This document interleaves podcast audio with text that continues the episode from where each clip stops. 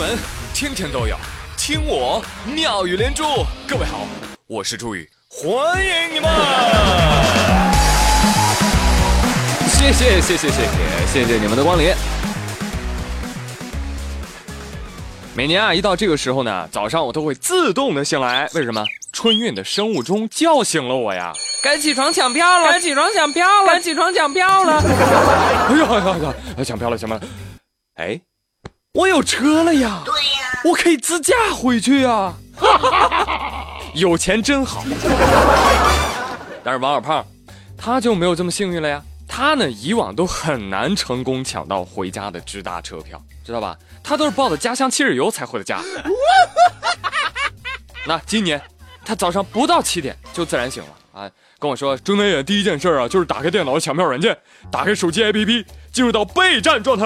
呵呵呵，今年我是提前做足了准备，斗志满满，信心足足，加油！现在呢，我有提前一个小时蹲点抢票，还有一堆护驾的软件，应该是有希望的。嘿，你猜结果怎么着？他还就真没抢着。妈耶！不对呀，我是看了攻略的呀。攻略说放票半分钟之内抢票成功率最高呀。但是王小胖，我看他好像那个半秒钟就全没了。而最不可思议的事情是什么？去年买票的时候啊，没有经历被这个幺二三零六验证码支配的恐惧。然而今年又卷土重来了。你好，欢迎买票。请点击下图中所有的升糖氨基酸。我怎么知道哪个是氨基酸喂？最后，王小胖还是忍住了砸电脑、摔手机的冲动。验证码的大关终于过了。嗯，再看看别的线路还有没有。哎，我又看到了一线生机。王小胖看到了有两条可以转车的路线，还有余票。颤抖着点进去，屏幕上赤果果的写着余票零。你说情何以堪呀？再刷，对不起，网络可能存在问题，请您重试一下。不要啊！幺二三零六。一个神奇的网站，大家挤破头了想要买买买，哎，最后你还是花不了钱的网站。玩玩啊，你那你就等等吧，啊，等等再抢下一波的票啊，正好明天可以开始抢除夕的火车票喽，朋友们。你真聪明。但是王小胖心灰意冷啊，完了，完犊子了，我预感八成半啊，我是回不了家了。我现在啊，通过宇哥的节目寻求一位老司机呀，求带回家。哎，王二胖，别的交通工具你有没有想过尝试一下呀？啊啊，比如说那个什么呃装甲车、坦克之类的。我说，注意你又胡咧咧了吧？哎，看你们没见过世面的样子啊，带你们去俄罗斯看一眼。战斗民族的座驾，那能跟我们一样吗？啊？最近有一位俄罗斯的男子。啊，在摩尔曼斯克某个军事训练基地偷了一辆 M 幺九七零坦克。啊，说它是坦克呢，其实它是前苏联水陆两栖履带装甲车，可以说很摆了啊。一路上啊就轰隆隆的前进，你知道吧？谁见了都躲。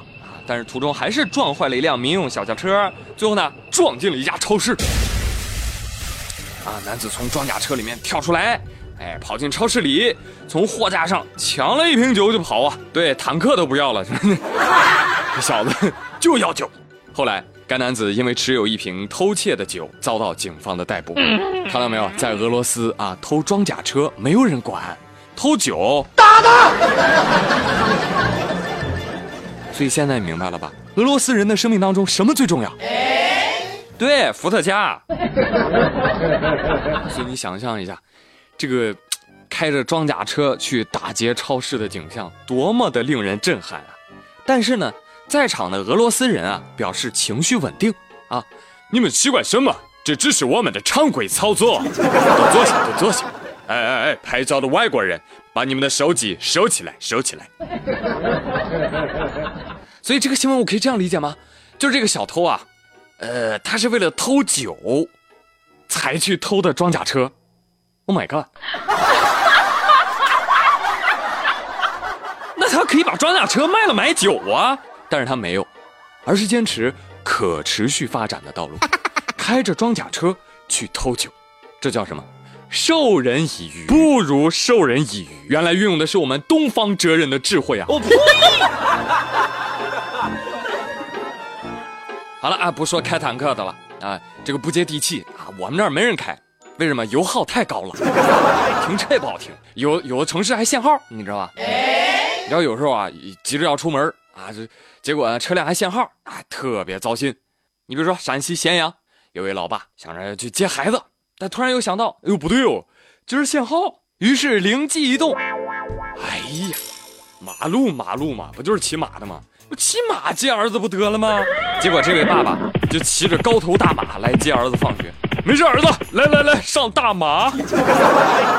小孩子也很开心啊，就直接上马了。周围好多同学围观呢。小明特别骄傲。我说我们家有宝马吧？怎么样？我没吹牛吧？你们还不信？所以这个新闻告诉我们啊，骑马来接你的不一定是王子啊，也有可能是你爹。啊，当然也要提醒大家啊，千万千万不要盲目模仿啊。不然的话，马一多，马也限号。我的妈呀！哎，今天的新闻当中啊，可爱的动物还不少啊。说完了大马，再来说这二哈。前两天的早上啊，在江苏警官学院的图书馆里，同学们正在紧张的复习。没办法，考试了嘛。突然，哎呦，吓我一跳！图书馆闯入了不速之客。不对不对，音乐放错了，是一只二哈啊！二哈呢，兴奋的就跑进来了，跑进图书馆之后呢，就跑来又跑去啊，见人就扑就亲呐！什么见人就亲，渣狗！但是呢，这个图书馆的气氛还是被瞬间点燃了，同学们纷纷表示，一条狗有多不正经，就有多深情。正当二哈沉溺于大家的喜爱之中，保洁阿姨出现了。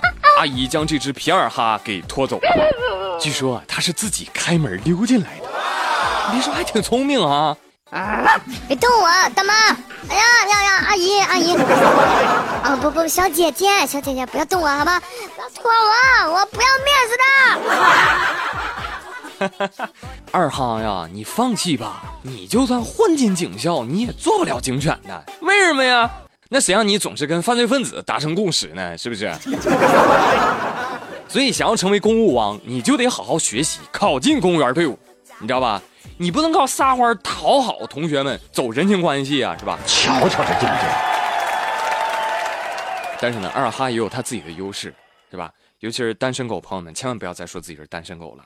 人家狗随便亲人是不犯法的，而且连人家狗狗都知道，只有去图书馆才有前途。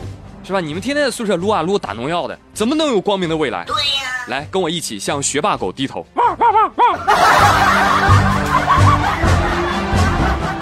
好了，朋友们，今天的妙连珠就说到这里了。我是朱宇，感谢您的收听，咱们明天再会喽，拜拜。